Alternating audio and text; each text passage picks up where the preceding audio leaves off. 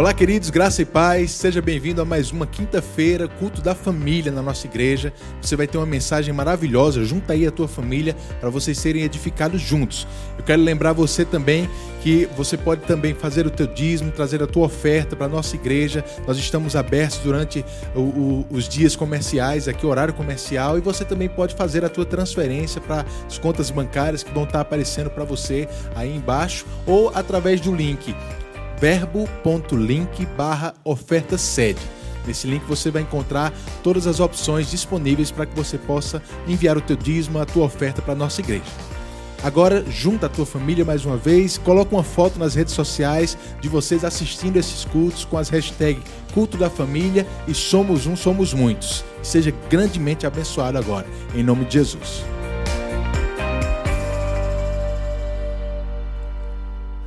Graça e paz, amado irmão. Então, é bom saber que estamos construindo nossas casas na rocha.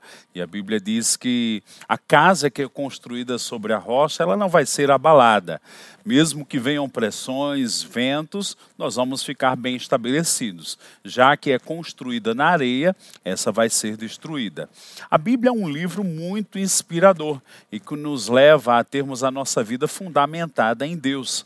Lá no Salmo 11, no verso 3, diz: Não havendo fundamento que pode fazer o justo.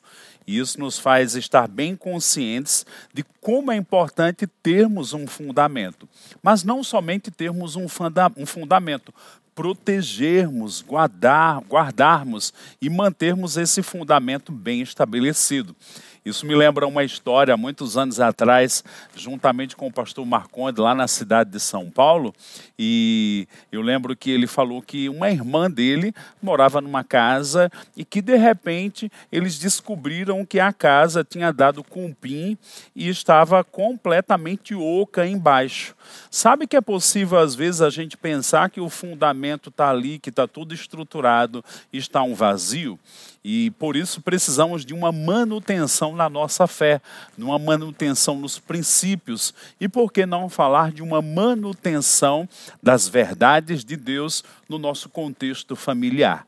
É bem saudável isso. Ah, eu já fiz, né, eu já li livros de família, eu já fui, fui para cultos. Não, não é uma questão de você já saber, é uma questão de estar ouvindo e estar se examinando e estar se resguardando ou protegendo ou até mesmo restaurando algumas coisas que vai manter a nossa vida bem estabelecida.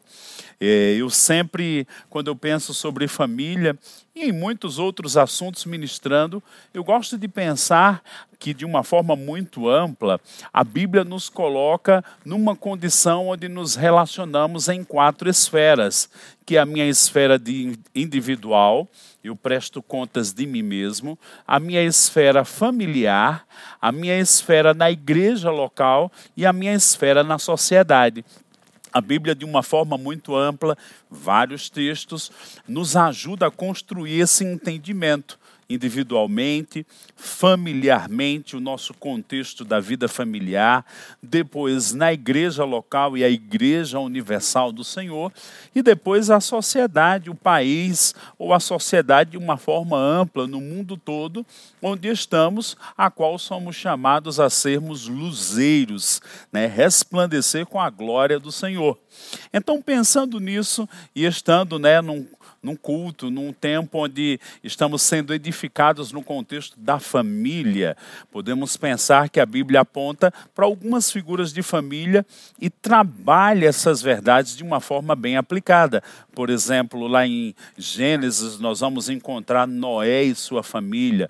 Em Josué, no capítulo 24, ele dizendo: Eu e a minha casa serviremos ao Senhor a Páscoa, vamos ver o cordeiro sendo cortado no contexto familiar, né? e eles aplicando sangue nos umbrais da porta, aqueles mais próximos e a família sendo alimentados com aquele cordeiro.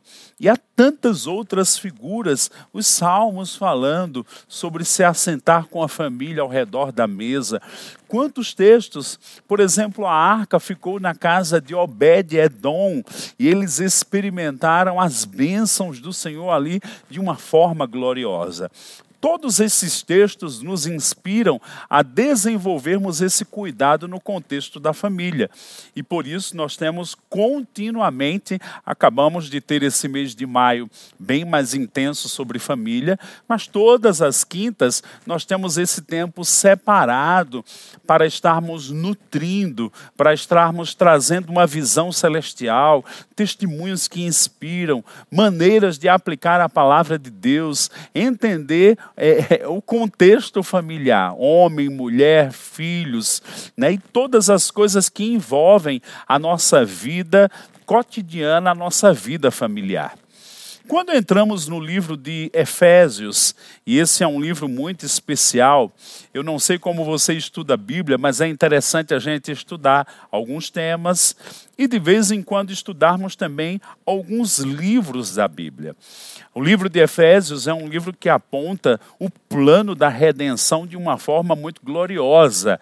Né? Ele começa no capítulo 1 dizendo que estamos assentados com Cristo nas regiões celestiais. Capítulo 2 e 3, ele fala do propósito da igreja. Como igreja, nós fomos chamados para manifestar a multiforme sabedoria de Deus. Né? Nós temos uma comissão, um chamado porque estamos em Cristo.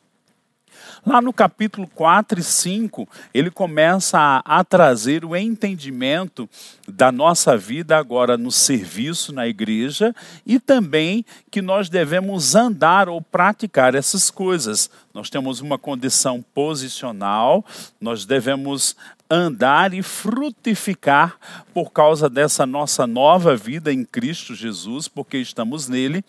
E lá, e vou tomar aqui uns textos do capítulo 4, 5 até o capítulo 6, ele vai falar sobre testemunharmos com a nossa vida de uma forma prática. E pensando nesses minutos que vamos estar aqui falando sobre família, né, eu tenho ensinado algumas matérias na escola de missões sobre relacionamento, crescimento emocional, e isso me faz lembrar um livro que eu li há muitos anos, nem cristão era, mas um livro que me ajudou muito chama Arte do Convívio. Né? Que coisa importante é desenvolvermos o convívio, porque cada um tem uma personalidade, cada um tem um limite, né? cada um tem um temperamento, mesmo nascidos de novo. E nesse tempo de isolamento, esse convívio ele se tornou mais intenso no contexto familiar. E eu queria tomar uns textos aqui de Efésios capítulo 4, também Efésios capítulo 5 e Efésios capítulo 6.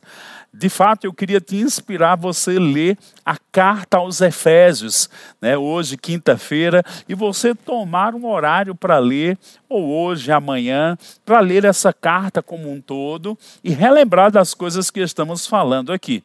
Então, vamos lá, Efésios capítulo 4. Logo após a falar sobre a igreja, do verso 1 ao verso 16, ele fala sobre o procedimento dos filhos da luz. Quem é filho da luz aí? Somos nascidos de Deus. Não tem mais trevas dentro de nós. Somos filhos da luz. E ele vai falando algumas coisas, estou te inspirando a ler.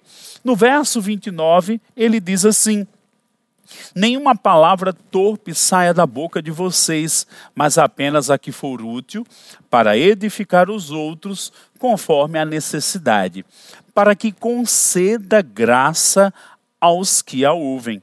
Não entristeçam o Espírito Santo de Deus, com o qual vocês foram selados para o dia da redenção. Livrem-se de toda amargura, indignação e ira, gritaria e calúnia, bem como de toda maldade.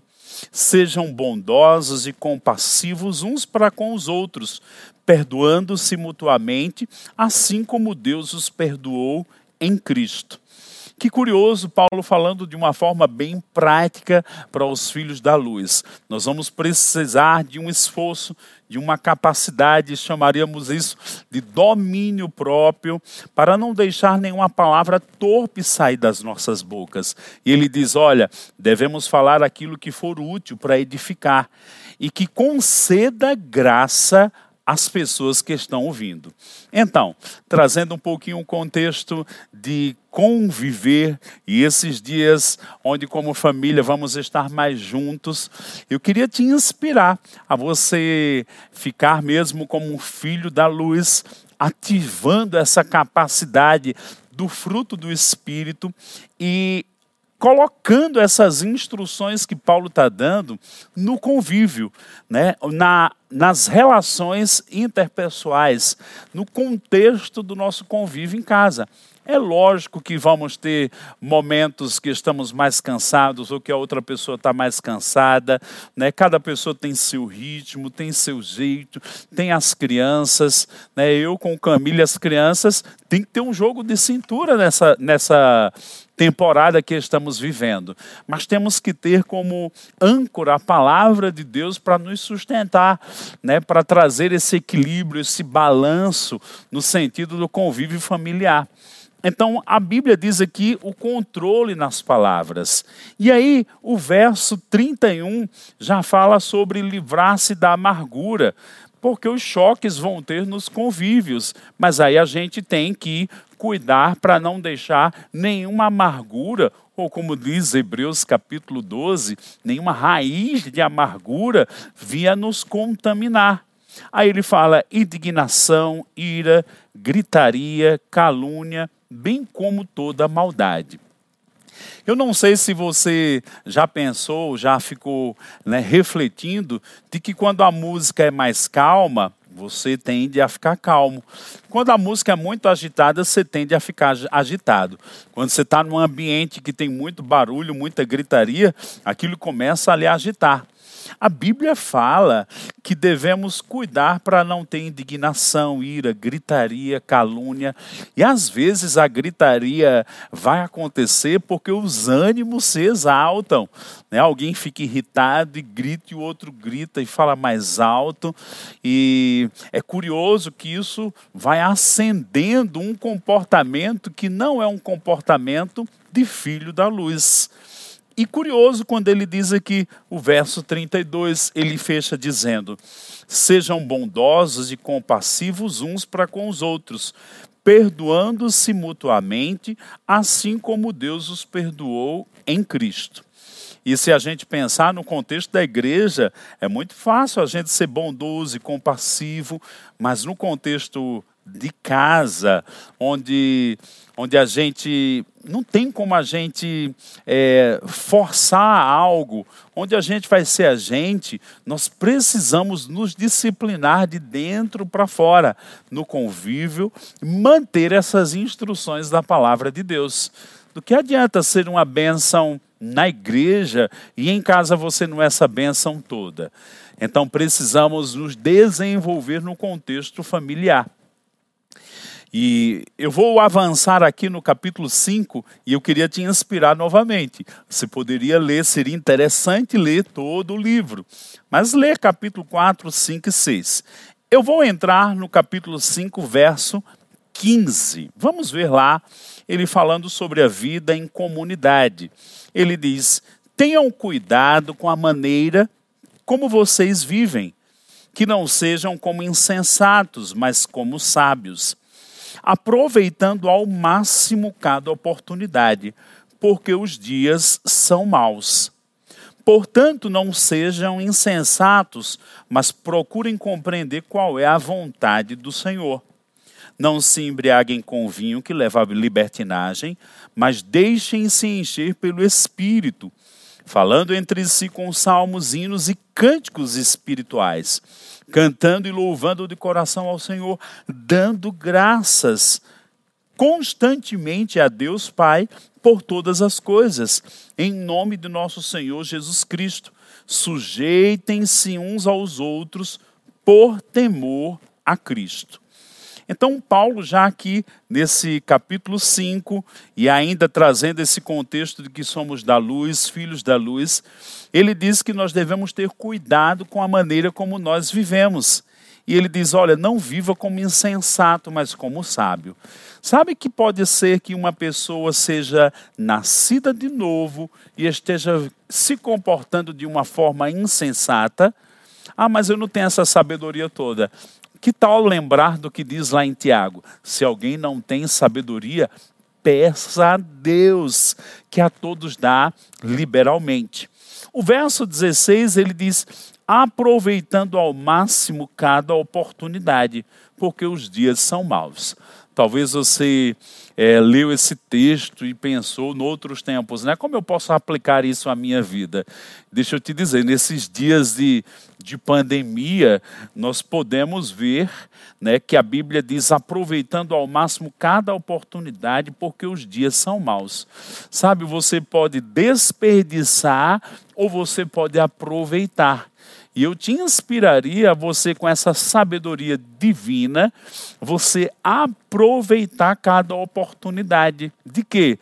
Desse excesso de convívio, né? de tantas descobertas, de tanta coisa acontecendo, você fazer desse tempo um tempo onde você vai tirar lições, um tempo onde você vai se amadurecer, um tempo onde você vai, como a Bíblia diz, desenvolver a sua vida espiritual de maneira que você vai se submeter uns aos outros por temor a Cristo. E no meio disso, né, Paulo inspira a não nos embriagarmos com vinho, que leva à libertinagem, mas nos enchermos do Espírito. Como é que nos enchemos do Espírito?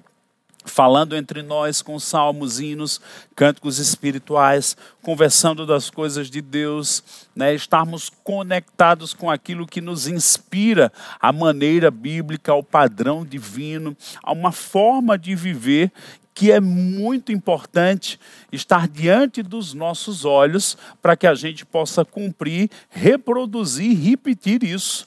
Então, aquilo que está diante dos nossos olhos vai começar a se tornar parte de nós. Então, eu te inspiro a você trazer essa inspiração da palavra de Deus na sua vida prática no contexto familiar. Do verso 22 ao verso 33, Paulo faz um ensinamento maravilhoso, comparando Cristo e a igreja com o homem e a mulher. O verso 23 ele diz: O marido é o cabeça da mulher, como também Cristo é o cabeça da igreja, que é o seu corpo, do qual ele é o Salvador. Durante esse mês de maio, nós ouvimos ensinamentos e alguns bem aplicados a esse contexto da vida conjugal, homem e mulher, de uma forma muito prática. E sabe, é, isso é a questão de um cultivo diário de relacionamento, de desenvolvimento. Ouvimos palavras tão maravilhosas. Deixa eu te dizer, ela não ficou num culto que você ia e você não tinha como repetir.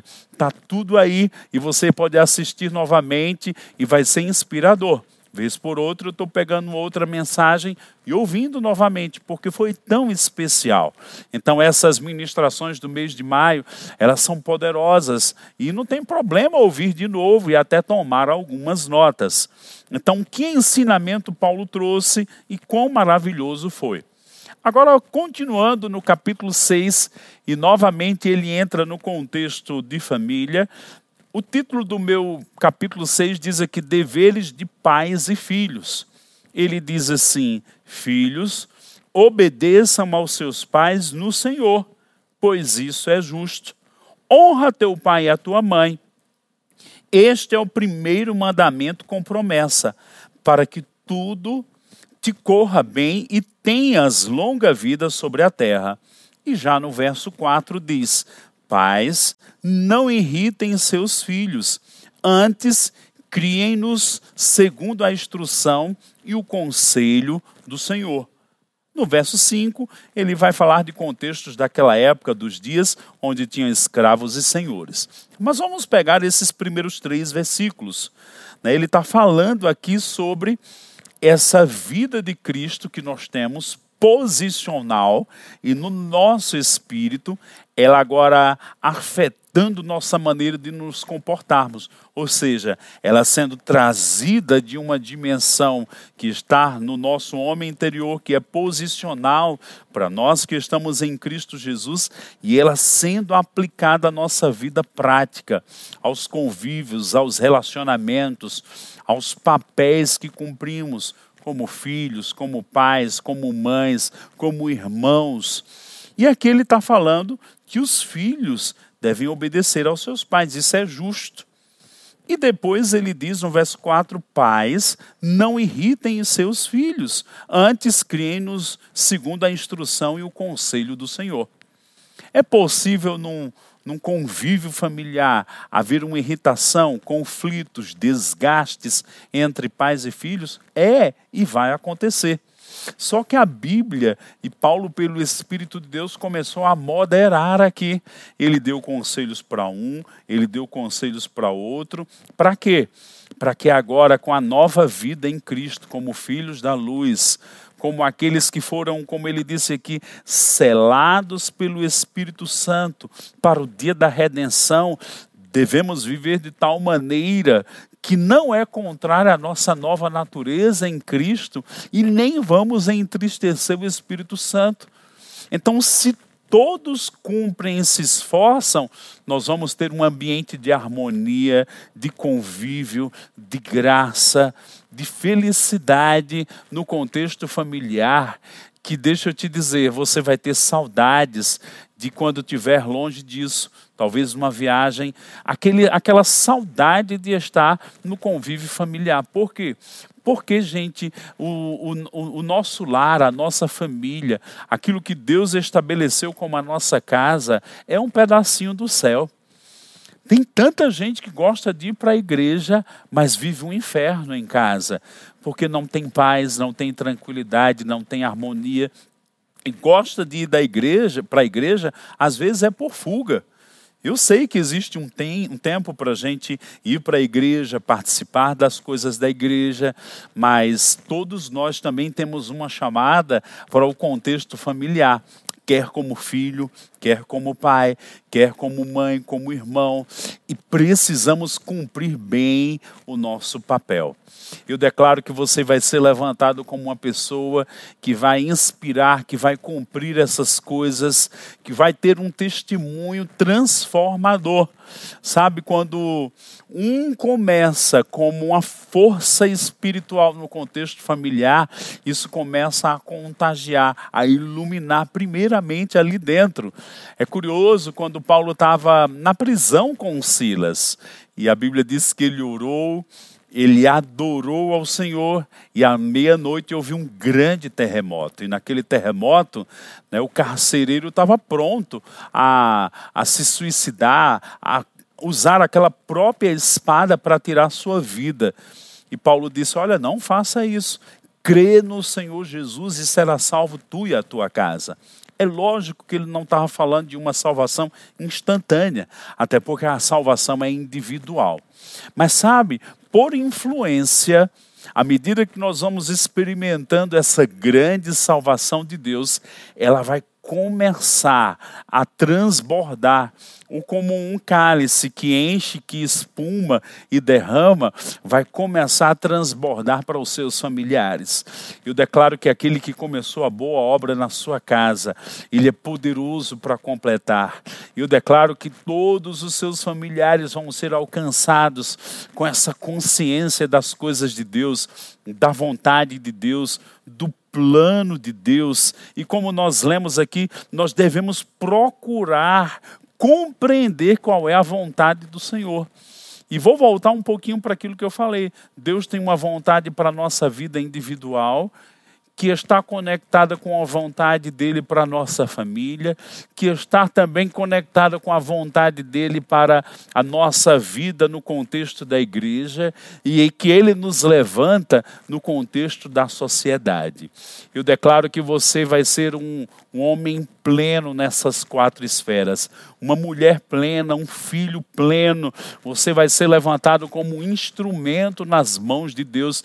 Você vai correr a sua carreira, você vai compreender a vontade de Deus e você vai ser também uma pessoa que os outros vão ter prazer de estar com você, porque o fruto, porque a graça de Deus vai fluir dos seus lábios, porque o amor de Deus vai estar na sua vida, porque você vai demonstrar esse equilíbrio que vai ser inspirador. As pessoas vão olhar para as nossas vidas e vão dizer quanta sabedoria e vão querer saber onde nós colhemos ou tomamos essa forma de viver e vamos apontar para a palavra de Deus. É curioso que a Bíblia diz, Paulo falando, que é, no, no, livro de Coríntios, falando para aquelas pessoas, disse: Olha, vocês são cartas vivas. Já pensou a nossa vida ser uma mensagem para outra pessoa?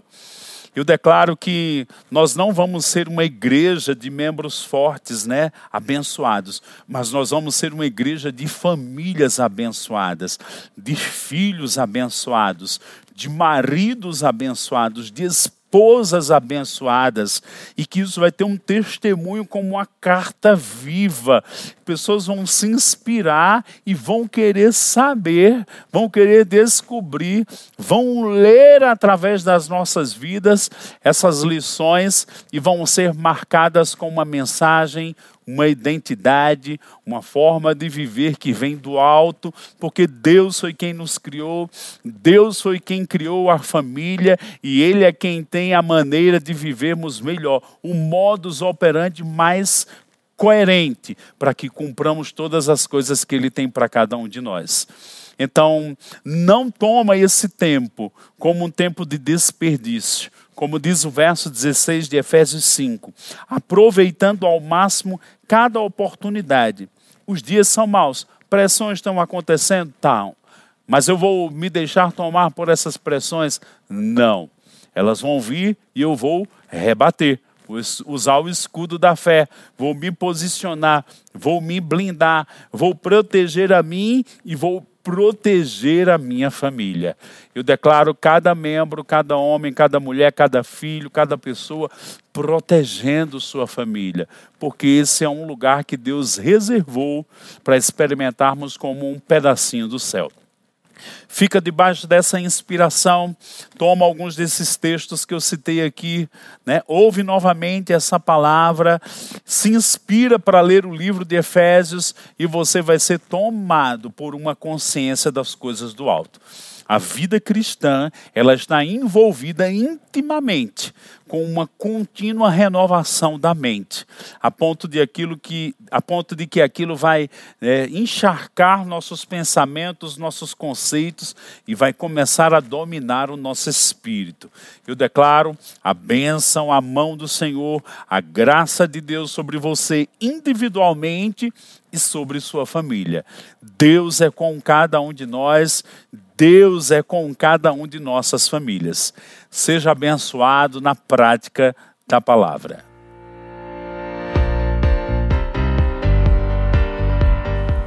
Aleluia, que mensagem inspiradora você acabou de receber, irmãos. Que você possa colocar ela em prática junto com a tua família e eu tenho certeza que vocês vão continuar crescendo na direção que o Senhor tem apontado.